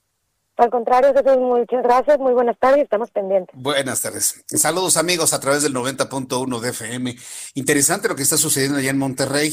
Y, aquí esto nos lleva evidentemente a pensar qué sucede en el centro de la República Mexicana. Lo más seguro, y, todo se está enfilando por las informaciones que tenemos tanto de la Secretaría de Salud del Estado de México como lo que ocurre en la capital de la República, es altamente probable que ambas entidades, Ciudad de México y capital de la República, CDMX, decreten continuar el semáforo en rojo. Recuerde que el semáforo en rojo, su fecha límite es este domingo. 10 de enero. Sin embargo, ante el incremento, la velocidad, eh, eh, el rompimiento de récord lamentablemente de personas fallecidas ayer, 1.165 eh, personas en tan solo 24 horas están en el registro que fallecieron. Pues sería impensable pensar que, o, decir que se va a levantar el color rojo y vamos a transitar al color naranja, ¿sí? Cuando estamos en el peor momento de la pandemia. Esto se lo digo desde la lógica, pero esperemos finalmente qué es lo que se decide tanto el gobernador mexiquense como la jefa de gobierno, seguramente mañana, para poder saber si vamos a continuar en color rojo y qué es lo que debe contemplar el color rojo. Porque yo he visto plazas comerciales abiertas. Yo he visto plazas comerciales abiertas y no porque tenga algo en contra de las plazas comerciales, al contrario, me preocupan mucho los comercios que no pueden abrir sus puertas y que están al borde de la quiebra. Pero pues estamos ante eso, ¿sí? O ante el contagio y los contagios que se dieron durante las vacaciones de fin de año, habrá que ver cómo le va a la capital de la República y el Estado de México. Entonces, difícil el escenario, ¿eh? complicado sin duda alguna. Vamos a entrar en contacto con nuestros compañeros reporteros urbanos, periodistas especializados en información de ciudad. Gerardo Galicia, ¿en dónde te ubicas? Adelante, Gerardo. Zona poniente de la capital, Jesús Martín, excelente noche. Y hace algunos minutos fueron detenidos cuatro sujetos dedicados al narcomenudeo y extorsión en la zona de la Merced. Esto ocurrió justo cuando elementos de la Secretaría de Seguridad Ciudadana realizaban labores de inteligencia a unas cuantas eh, cuadras del mercado de la Merced, eh, prácticamente la zona centro de la capital. Estos sujetos fueron trasladados a las eh, instalaciones de la Fiscalía General de Justicia de la Ciudad de México, ubicadas en la Avenida Jardín, y en estos momentos rinden cuentas ante la autoridad. Se les decomisó varios envoltorios con hierba similar o con las características de la marihuana, 800 pesos y algunas otras pastillas, a, decir los elementos policíacos eran eh, pastillas, eh, er, eran drogas, eh, lo que incautaron justo en esta detención. Por lo pronto el reporte, seguimos muy, muy pendientes. Muchas gracias por la información, Gerardo Galicia. Hasta luego. Ah, hasta luego, que te vaya muy bien. Vamos con nuestro compañero Daniel Magaña. Adelante, Daniel, ¿en dónde te ubicas? Te escuchamos. Buenas noches. ¿Qué tal, Jesús Martín? Muy buenas noches. Información vehicular de la zona de la Avenida de los Insurgentes. Nos ubicamos pues cerca de la zona del Parque Hundido con algo de carga vehicular, sobre todo únicamente para cruzar la zona de el eje 6 sur, pero a partir de aquí, pues el avance realmente sin complicación para incorporarse hacia la avenida Porfirio, Porfirio Díaz o bien continuar más adelante hacia la zona también del eje 7 sur, el sentido opuesto con mejores condiciones viales esta pues, noche ya de jueves, sin complicaciones para utilizar la avenida de los insurgentes en dirección hacia la zona de la avenida Álvaro Obregón. El reporte. Muy buenas noches. Gracias, muy buenas noches. Gracias Daniel Magaña por la información. Mantenos aquí. Hasta luego, que te vea muy bien. Bueno, pues es, eh, eh, así están las cosas en cuanto, en cuanto al tránsito, en cuanto a las noticias del, día de hoy. Ya son las siete con once, las siete con once, hora del centro de la República Mexicana. Continuamos con la información en el Heraldo Radio este jueves 7 de enero. Y bueno, pues eh, en unos instantes te voy a presentar el audio del mensaje del presidente de los Estados Unidos, Donald Trump. Verdaderamente es para, es, es para la historia, sin duda alguna, sobre todo su posición y verlo tan, ¿cómo dicen las abuelitas? Tan contrito. Verlo tan contrito, no, no, no, está irreconocible completamente, irreconocible, ¿no? Y en una imagen, evidentemente, totalmente institucional en una imagen completamente institucional. Bueno, pues hablando de asuntos de nuestro país, quiero decirle que el secretario de Educación Pública, Esteban Moctezuma Barragán, informó que inició la transición de la dependencia federal luego de que el presidente de este país lo nombró embajador de México en Estados Unidos. El funcionario publicó una fotografía de él y de la próxima secretaria de Educación Pública, la señora Delfina Gómez, en la oficina de la dependencia, donde señaló que inició en la CEP una transición ordenada por instrucciones del presidente López Obrador. Estamos presentando las áreas, temas, programas, asuntos pendientes a quienes será la próxima secretaria. Es un gusto confirmar el compromiso de la señora Delfina Gómez. El pasado 16 de diciembre, como sabemos, el presidente anunció el retiro anticipado de la embajadora de México en Estados Unidos, Marta Bárcena, por lo cual envía a eh, Esteban Moctezuma Barragán a Washington. Bárcena anunció que su retiro de la embajada luego de los 43 años de servicio diplomático de carrera. Bien, pues se va Esteban Moctezuma Barragán a la embajada mexicana en Estados Unidos. Le deseamos mucho éxito a Esteban Moctezuma Barragán sabemos eh, el, político que es, el hombre correcto que es, sin duda alguna, y le deseamos muchísimo éxito, sobre todo porque va a necesitar mucho trabajo diplomático, mucho, para poder mediar una relación que se antoja difícil, crispada entre los demócratas y la presidencia de México. No tenga usted duda, ¿eh? Y esperemos que su recomendación vaya en el sentido de no darle a Juliana Sánchez ningún tipo de asilo político aquí, porque se va a dinamitar la relación con Joe Biden, usted lo va a ver. Y si no me cree, bueno, pues entonces nos esperamos a ver, a ver los resultados. Y también para la señora Delfina, aunque ya tuvimos oportunidad de analizar su situación, sus posibilidades ante el enorme monstruo que significa la educación en México, no me resta más que desearle éxito, que le vaya bien, que le vaya bien, porque quiero decirle a, la señora Delfina, Delfina Gómez, que está tomando una secretaría que debería ser un asunto de seguridad nacional. La educación de los mexicanos, la educación de las próximas generaciones no debería ser un asunto accesorio, debería ser puntal, central de cualquier administración. Así como está pegado Hacienda a la presidencia, debería estar pegado a educación también. Eh, hablando desde el punto de vista administrativo y también de, apoyo a los planes de estudio. No puede ser de otra manera, no es accesorio. Es un asunto de seguridad nacional, estamos hablando de la formación de nuevos mexicanos, de la nueva fuerza laboral, de los nuevos hombres y mujeres que van a sacar adelante este país. No es cualquier cosa, se lo aseguro, pero en fin. Así que éxito para los dos que ya, bueno, van a empezar con sus actividades en cada una de sus nuevas responsabilidades. También informo que el gobernador de Yucatán, Mauricio Vila Dosal, y también presidente de la Comisión de Salud de la, de la Conferencia Nacional de Gobernadores, convocó una reunión con el Gabinete de Salud del Gobierno Federal porque quieren participar en la aplicación de las vacunas contra COVID-19 en las entidades del país. Esto debido a que el mandatario dijo que se necesita información sobre el esquema de vacunación porque han visto inconsistencias en los estados en donde ya se aplican en el sentido de que no se está dando prioridad al personal de las áreas COVID de los hospitales no se le está dando prioridad a la gente que verdaderamente necesitaría estar vacunada. El mandatario estatal, Mauricio Vila, aseguró que ya fue concretada una reunión misma que arrojó resultados fructíferos para la salud en torno a la vacunación para combatir la pandemia. Destacó que habrá más reuniones para conocer los esfuerzos, pues informó que ya hay adelantos del esquema de vacunación para otros 27 estados de la República, pues se dio a conocer, esto es una lista esto eh, se dio a conocer en una lista durante esta reunión. Por cierto, aprovecho esta información que se que ha dado a conocer el gobernador de Yucatán, Mauricio Vila, en su calidad de presidente de la Comisión de Salud de la CONAGO, porque hay varias personas que me han estado preguntando desde ayer, hoy y en algunas otras plataformas. Me están preguntando que si nosotros tenemos información de cuándo van a subir, así me dicen, cuándo van a subir o autorizar la vacuna COVID en el, en el sistema privado hospitalario. Hasta este momento no hay información de que los hospitales o entidades privadas estén comprando vacuna y la estén vendiendo a quien tenga la posibilidad de comprarla. Eso no existe ¿eh? hasta este momento. Ni los hospitales han comprado ni han estado habilitados para la adquisición de, este, de, esta vacuna.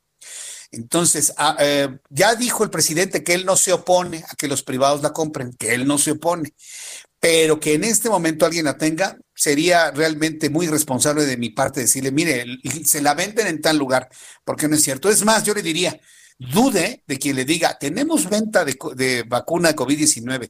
La Secretaría de Salud ha advertido sobre varios lugares donde dicen que la venden, no la están vendiendo única y exclusivamente en este momento. Llega al gobierno federal, llega al sector salud y este lo está repartiendo en los estados para su aplicación inmediata. En primera instancia, a enfermeros, enfermeras, médicos, médicas que estén en la primera línea de batalla contra el COVID-19. Nada más. Nada más. Entonces, de ahí a que ya una cadena hospitalaria haga un convenio con Pfizer o con Moderna o con Cancino o con quien usted me diga y traigan un lote para poder vender a sus, a sus propios clientes, hasta este momento no ha habido nada de eso. ¿eh? Se, se lo digo con toda franqueza. Entonces, ¿cómo podemos rematar esta información que le estoy dando? no esté usted pensando en la vacuna como la salvación para que usted pueda hacer lo que le venga en gana. No. Tendremos vacuna como una herramienta adicional, pero lo que todos tenemos que seguir haciendo es utilizar cubrebocas, mascarilla de cristal o de plástico o de fibra de carbono, lo que usted quiera, ¿no? Que se le vea bonita, fea como sea, pero cubra su rostro para evitar que el virus entre por nariz, boca o por lagrimales. Hay que lavarse las manos constantemente, estar limpiando y sanitizando todo lo que usted utilice de manera constante. Para las personas que manejan, limpie el volante, limpie las manijas del auto, todos los, eh, instrumentos que usted toque, debe limpiarlos, sanitizarlos, volante, tablero, radio, palanca de velocidades, freno, todo absolutamente, y sobre todo si lo deja en ballets parkings. Es fundamental, tenga usted su sanitizante en su coche y embadurne si usted quiere el auto, ¿no? Use en la medida de lo posible sus guantes. Sí, sí sirven, pero sirve más el lavarse las manos de manera constante, de manera constante. Créame que de esto estamos sumamente sensibilizados, ¿no? Ahora con estas realidades que nos toca vivir. Pero sí le quiero decir, no, no vive esperanzado a la vacuna, ¿eh? La mejor vacuna es no salir si no es necesario, lavarse las manos, utilizar cubrebocas, mascarillas, estornudar de etiqueta, pero si estornuda o tose, vaya con el médico. ¿eh? Y ahí va la recomendación para las personas que en toda la República Mexicana a través de la radio saben que este servidor que le habla fue diagnosticado positivo a COVID-19. Si los efectos de esta enfermedad no han sido graves en mi caso, gracias a los médicos y gracias a Dios, es porque al primer síntoma me fui con los médicos a que me revisaran y hacerme la prueba de COVID y resultó positiva. Ah, pues inmediatamente empezamos con la medicación, con todo lo que me indicaron los médicos hacer, la hidratación necesaria y evitar de esa manera que el virus se reproduzca, se replique de manera rápida y evitar efectos graves hacia el futuro. Si usted se espera a los síntomas, pensando que es una gripita, ay, no me pasa nada, Ay, no voy a decir nada porque me voy a quedar sin trabajo. Ay, no voy a decir nada para no preocupar a mis hijos. Ay, no voy a decir nada porque como tengo familiares que están cardíacos, no les vaya a dar algo. No, no, no. Olvídese de eso. Primer síntoma y vaya usted inmediatamente con el médico. Porque si tiene el COVID, entonces pueda recuperarse con tranquilidad en su casa y no estar ante la angustia enorme de conseguir una cama de hospital que en este momento no hay. Y podrá haber camas, pero no, no habrá respiradores, no habrá instrumental, no habrá personal que lo atienda. Una cosa es que haya camas y otra cosa es que haya camas con respirador, con oxímetros, con médicos, con medicamentos, con oxígeno. Eso es completamente distinto. Es una recomendación que le hago. Atiéndase de inmediato, por favor. Bien, también también le informo que uno de los acuerdos de la Conferencia Nacional de Gobernadores durante la reunión con las autoridades federales fue el calendario de cómo se va a, entregar la Secretaría de Salud las dosis de vacuna anticovid a los estados. De acuerdo al calendario, del 12 al 18 de enero se entregarán en la megalópolis 125.775 dosis con 129 cajas distribuidas en 217 células. En la capital de la República se entregarán 39.975 dosis, representan 41 cajas. En el Estado de México, 47.775, que representan 49 cajas. Hidalgo, 10.725 dosis, que representan 11.000 cajas. Morelos, 7.800, que representan 8 cajas. Puebla, se anunció 15.600 dosis que representan 16 cajas. Tlaxcala, 3.900 que representan 4 cajas. En el resto de las entidades, la vacuna contra el COVID-19 se entregará en 313.950, que comprende 322 cajas distribuidas en 524 células. Durante la reunión virtual con la Comisión de Salud de la Conferencia de Gobernadores, Olga Sánchez Cordero, secretaria de Gobernación, manifestó que la estrategia de vacunación que se está implementando para contener la pandemia de COVID está construida sobre una perspectiva de enfoque nacional que busca lograr mayor eficiencia. Eso es lo que ha dicho la secretaria de Gobernación. Pero le voy a decir una cosa, ¿eh? ¿ya vio usted la cantidad de vacunas que hay? ¿Ya vio usted la vacuna? ¿Ya escuchó usted la cantidad de vacunas que hay? Es nada si lo comparamos con los millones de mexicanos que somos y que necesitaríamos vacuna. Es nada. Esta cantidad de vacunas que digo, vaya, estamos hablando de un nivel de producción lógico que tenga un laboratorio, están destinados a enfermeros, enfermeras, médicos y gente de personal de salud que esté atendiendo personas con COVID. No es para líderes sindicales, no es para personas que tengan influencia, no es para ello. Ya se colaron algunos. Y yo confío, al menos en la capital de la República, no sé qué pasa en Guadalajara, no sé qué pasa en Monterrey, en Villahermosa, en Acapulco, que se le pongan castigos ejemplares a aquellos que se metan en la fila, ¿eh? porque esto, eso para que vea, hay que decirlo así como se ha calificado, es un verdadero gandallismo. Necesitamos salvar al personal médico que nos puede atender a cualquiera de nosotros si enfermamos de COVID. Si no tenemos médicos, enfermeros y enfermeras, ¿qué vamos a hacer? ¿Se ha puesto a pensar en ello? Vamos a ir a los anuncios. Al regreso le tengo datos de COVID. Al regreso, los datos de COVID, tomando en cuenta que ayer se rompieron lamentablemente varios récords en lo que llevamos de la pandemia. Y le invito para que me siga a través de nuestro canal de YouTube, en el canal Jesús Martín MX y a través de Twitter, arroba Jesús Martín MX. Escuchas a Jesús Martín Mendoza con las noticias de la tarde por Heraldo Radio, una estación de Heraldo Media Group.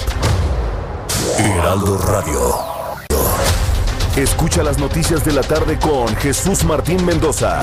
Regresamos.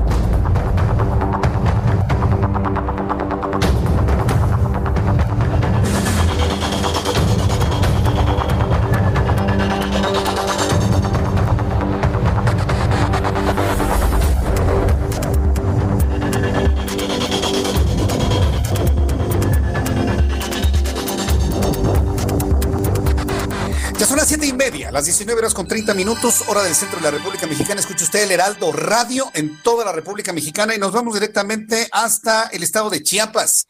Allá se encuentra nuestra corresponsal Jenny Pascasio. Qué gusto saludarte, Jenny. Bienvenida. Muy buenas noches.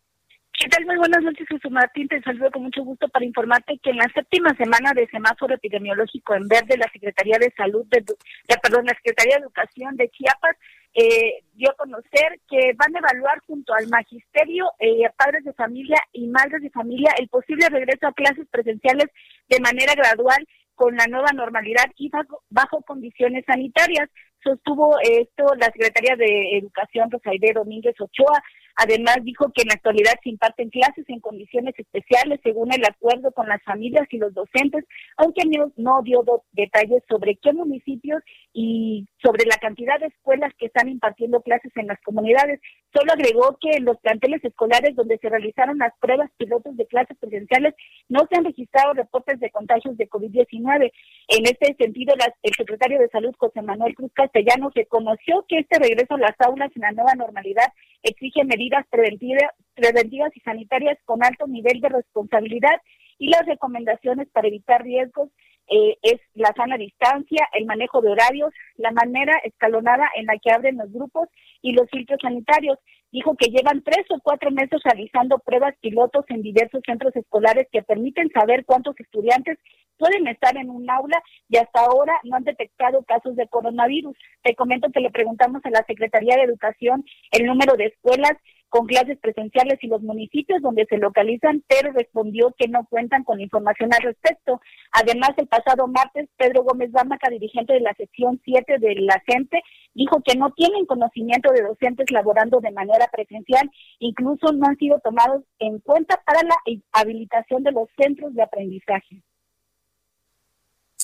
Bien, Jenny Pascasio, pues muchas gracias por la información desde el estado de Chiapas. Cualquier cosa, seguimos en contacto contigo. Muchas gracias. Seguiremos pendientes. Muy buenas tardes. Seguiremos muy pendientes. Bueno, hay que recordar que Chiapas eh, eh, es uno de los estados que se encuentran en el semáforo de color verde.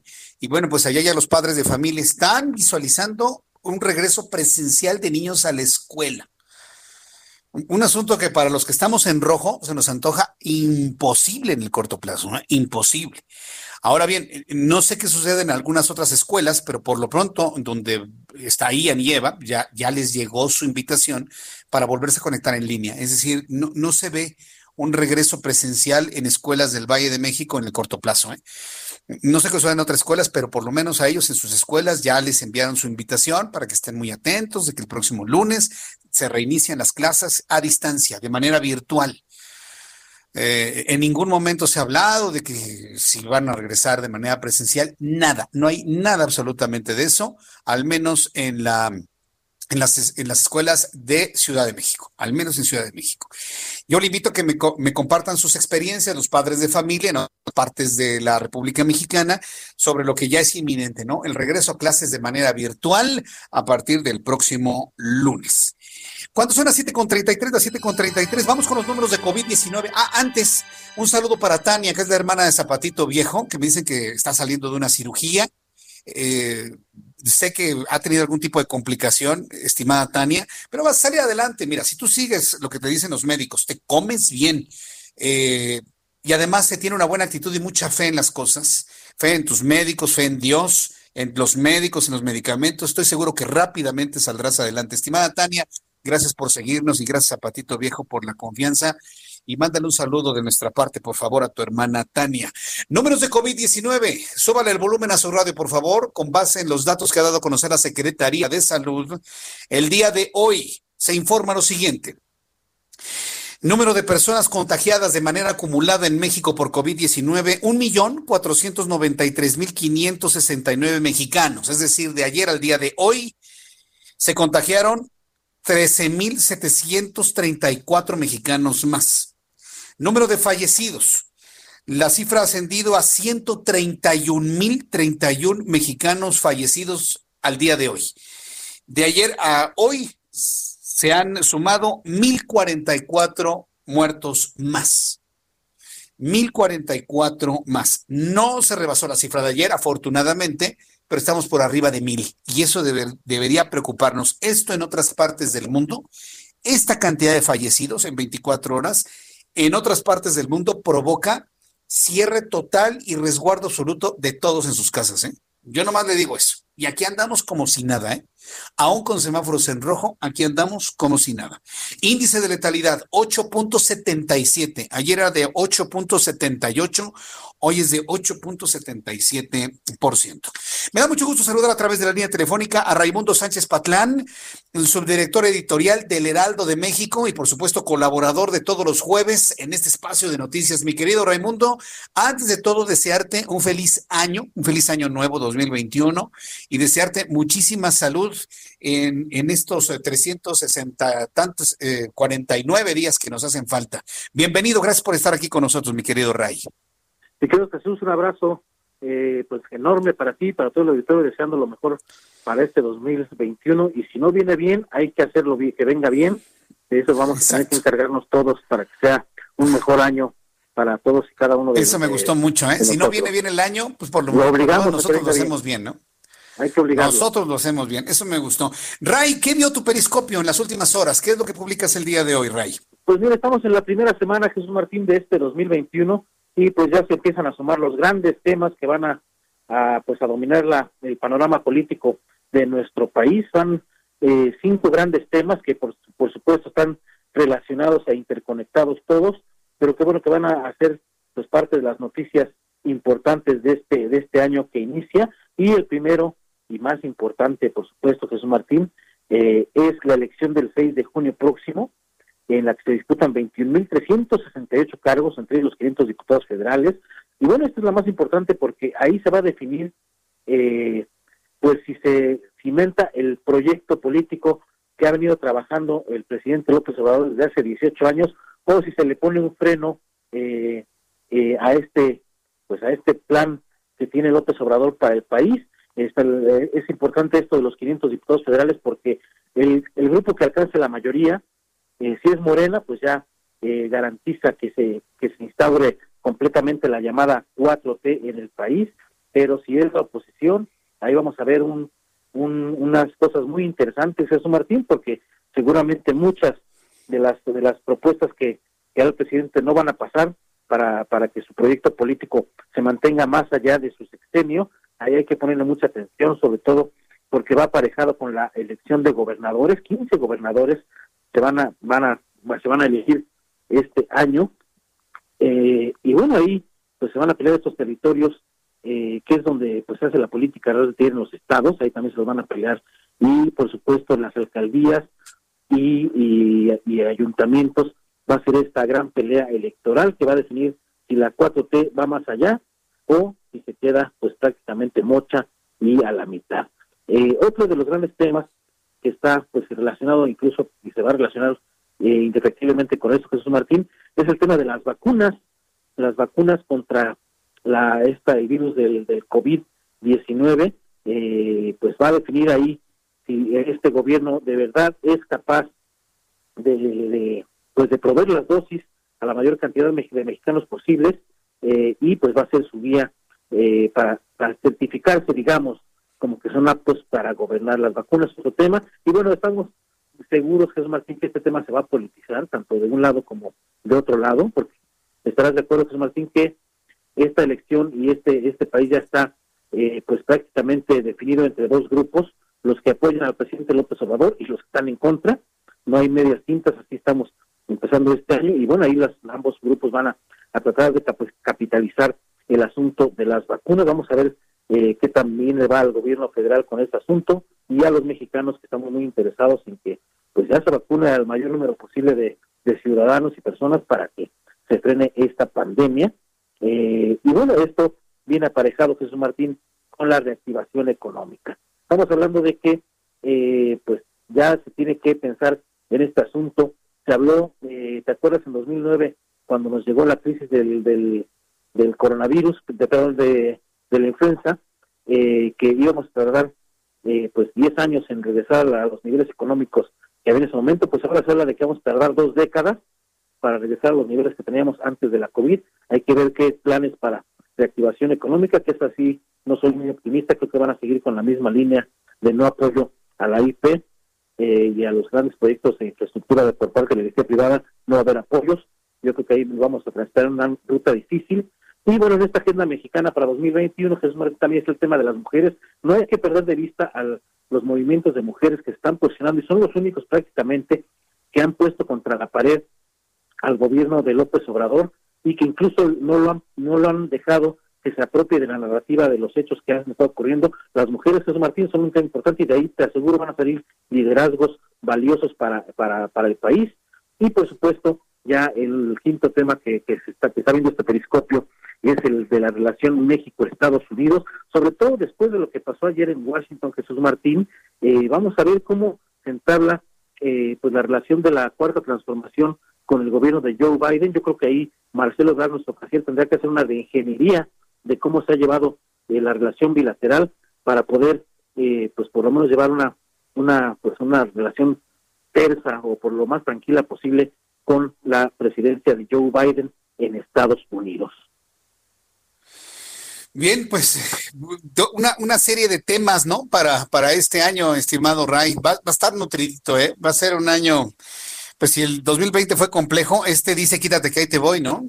Pues mira cómo empezamos esta primera semana, Jesús Martín, con lo que vimos ahí en la Casa Blanca, de, perdón, en el Capitolio de Estados Unidos, ya podemos esperar lo que sea de este 2021. Sí, es verdaderamente increíble lo, lo, que, lo que vimos. Bueno, pues eh, yo te agradezco mucho, Ray, el que nos hayas traído esta información. Te envío un fuerte abrazo y nos escuchamos el próximo jueves. Gracias. Abrazo, Jesús Martín, y feliz año a todos. Feliz año a todos, que te vaya muy bien. Gracias. Es Raimundo Sánchez Patlán, Raimundo Sánchez Patlán, quien está al frente de la subdirección editorial del Heraldo de México.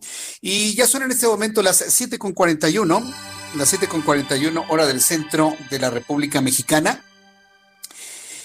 Eh, tengo en la línea telefónica al ingeniero Carlos Álvarez Flores, presidente de México Comunicación y Ambiente. Ingeniero, me da mucho gusto saludarlo porque esto significa su primera colaboración, participación en este año 2021. Bienvenido. Muy buenas noches, Jesús Martín, a ti y a todo tu auditorio. Mira, como te lo prometí, vamos a explicar, a informar de manera precisa quiénes son, en primera instancia, las autoridades responsables del control y de la gestión, diría yo, de la calidad de aire. Nosotros tenemos actividades de todo tipo en el país, muchísimas actividades, pero acuérdate que el arreglo político administrativo que tenemos en nuestro país es la federación, que es algo así como etéreo, pero es el que maneja el dinero. Luego vienen las entidades federativas, que son los 31 estados más la Ciudad de México, y luego tenemos el tercer nivel de gobierno, que es el municipal, 2.470 y tantos municipios. Bueno, en estricto sentido, ellos, los poderes ejecutivos, vamos a hablar del Ejecutivo Federal, es el presidente de la República. Entonces, el primer responsable de permitir, de no regular y de no obligar a los giros federales el cumplimiento de nuestras normas en calidad de aire respecto a las emisiones al ambiente de todas las actividades en la federación es el señor hoy, hoy es el señor Andrés Manuel López Obrador. Pero a su vez él tiene dos mujeres, ahora pues, casualmente son dos mujeres, una es la secretaria de Medio Ambiente y Recursos Naturales, la agrónoma María Luisa Albores González, y también le corresponde a la Procuradora Federal de Protección al Ambiente, que es la doctora Blanca Alicia Mendoza Vera, titular de la Procuraduría Federal de Protección al Ambiente. Entonces, en primer término, los responsables directos de que no se cumplan las normas en todos los giros federales, que ahorita voy a decir cuáles son, son ellos tres. Es fundamentalmente el presidente, ¿por qué? Porque tanto María Luisa, la, María Luisa Albores González, que es la secretaria, pues es una encargada de despacho, ¿verdad? Es una secretaria que le ayuda al presidente. Y a su vez, la titular de la Profepa, la doctora Alicia, Blanca Alicia Mendoza, bueno, pues ella también está representando al Poder Ejecutivo, pero desempeñando las labores de la Procuraduría Federal de Protección al Ambiente, la Profepa. Ahora, ¿cuáles son los giros federales? Bueno, pues todo lo que tiene que ver con hidrocarburos. O sea, toda la actividad petrolera y de hidrocarburos, la actividad petroquímica, todos los complejos y plantas de producción de petroquímicos que quedan, porque muchos ya cerraron, pero aún así todavía hay en Cozoleacaque, en Veracruz, muchas instalaciones en donde Pemex, ahora asociado con algunos privados, están produciendo estos petroquímicos. Entonces, todas las chimeneas, todos los procesos de combustión y todos los procesos de quema de combustibles dentro de las actividades petroleras son de giro federal. Todas las refinerías son de giro federal, o sea, es a la Profepa la que corresponde obligarlos a que cumplan con las normas de emisiones al ambiente. También tenemos la industria química, industria química de proceso en general, todos los fabricantes de las sustancias químicas, materias primas básicas, desde la sosa cáustica, sulfúrico, nítrico, fosfórico, acético, todas las eh, eh, sustancias que se fabrican en México, todas esas plantas son de la industria química y son de competencia federal. También tenemos de carbón, todas las carboníferas, por supuesto, ¿verdad? Las termoeléctricas, vamos a hablar también del sector eléctrico, que todas las termoeléctricas o todas las plantas donde se queme carbón o combustóleo o gas, todas esas termos o eh, carboeléctricas son de competencia federal. También los fabricantes de hule, de plásticos, de colorantes, de pigmentos, de gases industriales, de explosivos, fuegos artificiales, plaguicidas, colorantes, ya dije, También tenemos la industria siderúrgica, que es la fundición, las aleaciones, laminado, desbaste de hierro y acero. También tenemos la industria papelera, que es muy importante porque también tiene muchas emisiones. Toda la actividad de las plantas de fábricas de papel o de otros productos de celulosa primaria o secundaria son de competencia federal. La industria azucarera, todos esos ingenios, 59, que son del siglo antepasado, también son de competencia federal. Por supuesto, las 35 cementeras con sus 35 hornos, bueno, seis cementeras, perdón, con 35 hornos cementeros. Y como dije, todas las carboeléctricas, geotermoeléctricas, eh, hidroeléctricas, todas las que quemen combustible, todas sus chimeneas y todos sus equipos de combustión corresponden a la federación. Y la minería, ese sería el último giro importante que es de competencia federal. Todas las emisiones que genere la actividad minera, que son muchísimas, también deben cumplir con las normas. Entonces, hasta aquí lo voy a dejar. Mm, te prometo que la semana que entra vamos a decir quiénes son los responsables del tema de la jurisdicción estatal y cuáles son los giros estatales de todas esas emisiones que nos contaminan, que nos envenenan y que desafortunadamente en nuestro país no están siendo controlados ni regulados adecuadamente. ¿Por qué? Ya para cerrar, porque la contaminación solamente en el 2018 nos costó 659.779 millones de pesos en un año. Y a mí se me hace mucho. Treinta y tantos mil millones de dólares y 38 mil muertes prematuras de niños y adultos mayores por la contaminación atmosférica, a mí se me hace mucho. Se me hace mucho dinero y se me hacen muchas muertes. Vamos a dejarlo hasta aquí. Te prometo entonces que la próxima semana hablaremos del tema de jurisdicción estatal y quiénes son los responsables con su nombre y apellido, mi querido Jesús Martín. Muy bien, bueno, pues eh, ingeniero, yo le agradezco mucho, nos escuchamos y nos, la próxima semana y nos seguiremos escuchando así a la distancia, ingeniero, un ratito. Con, con mucho gusto, claro que sí. Gracias, ingeniero, que le vaya muy bien. Muy buenas noches. Buenas noches. Ya son las siete con 48, las siete con 48 horas del centro de la República Mexicana. Bueno, pues ahí vamos a tener a Ingeniero Parrato y este, esté muy pendiente precisamente de todas las denuncias que está haciendo el, eh, el, ingeniero Carlos Álvarez Flores y sus recomendaciones para que cuidemos nuestro medio ambiente.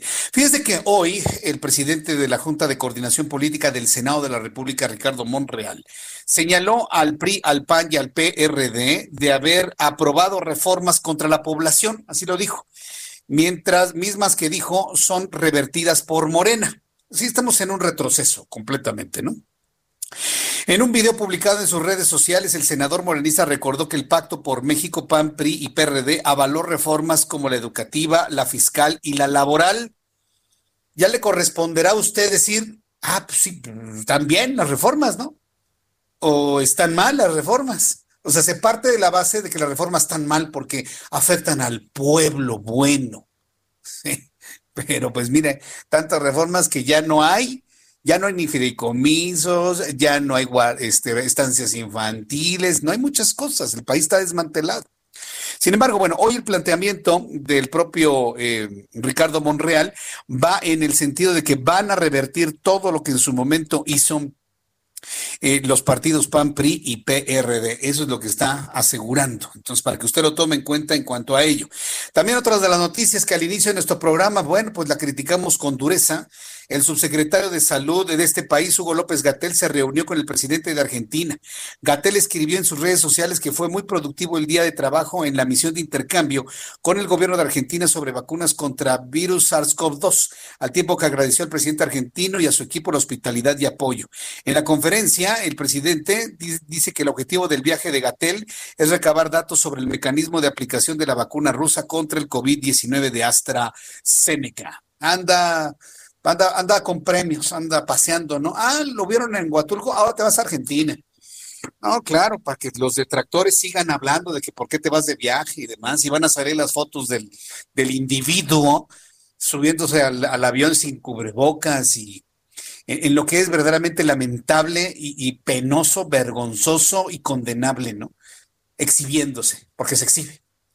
Una cosa puede ser las cosas de manera privada y en su trabajo y otra cosa es exhibirse. Eso es lo que está verdaderamente de la tostada, diría mi abuelita, ¿no? Gracias por completarme la frase. Por, eso lo quiero usted mucho, usted que me escucha aquí en el Heraldo Radio, que me ayuda a, completar la frase. La delegación Jalisco del Instituto Mexicano del Seguro Social informó este miércoles que está preparando para aumentar casi un 50% su capacidad hospitalaria para la atención de pacientes con COVID-19. De acuerdo con la titular de la Secretaría de Salud del Estado, ese incremento significaría alcanzar 1.809 y con... Eh, la reconversión, además de que el instituto continuará atendiendo procedimientos de soporte de vida como hemodiálisis, padecimientos oncológicos, radioterapia, servicios de urgencia, entre otros. Para mantener la continuidad de los servicios médicos no COVID, el Instituto Mexicano del Seguro Social cuenta con un convenio de atención de servicio privado también aseguró. También, también le informo que el gobernador de Tamaulipas, Francisco García Cabeza de Vaca, relató de forma detallada el seguimiento que hizo tras el apagón ocurrido el lunes 28 de diciembre y reveló que la Fiscalía del Estado ya dio vista a la Fiscalía General de la República al respecto. En rueda de prensa, en Ciudad Victoria, el gobernador Francisco García Cabeza de Vaca dijo que el gobierno de Tamaulipas continúa firme en la exigencia de esclarecer ante las instancias correspondientes quién elaboró el documento apócrifo con el cual pretendieron engañar con una firma que no era la real en caso del apagón de la Comisión Federal de Electricidad. Vaya, vaya manejo, ¿eh? Porque mientras estaba precisamente todo el asunto en torno a la Comisión Federal de Electricidad, sí, y la culpabilidad de la Comisión Federal de Electricidad, pues ya le, le adhirieron el, conflicto al, gobierno de Tamaulipas. Entonces, bueno, ahí estaremos muy atentos de lo, de lo que sucede. Bien, hasta aquí nuestro programa de noticias. Yo le agradezco mucho que me acompañe, el que siempre está muy pendiente de nuestro programa de información. Yo le invito para que se quede en toda la República Mexicana en sintonía con el Heraldo Radio y continúe con nuestra programación a continuación en todas nuestras emisoras. Yo le espero mañana, mañana en punto de las seis de la tarde aquí en el Heraldo Radio, en todas las frecuencias de la República Mexicana. Me están preguntando que en televisión, en televisión tengo eh, planeado, si lo permite el COVID, estar de regreso en televisión el lunes 18 de enero para las personas que me están preguntando. Mientras tanto, siempre nos escucharemos y nos veremos y nos encontraremos aquí en el Heraldo Radio, en el Valle de México 98.5 de FM. Por su atención, gracias. Que tenga usted muy buenas noches a nombre de este gran equipo de profesionales de la información. Le deseo a usted que tenga muy buenas noches. Esto fue Las Noticias de la Tarde con Jesús Martín Mendoza.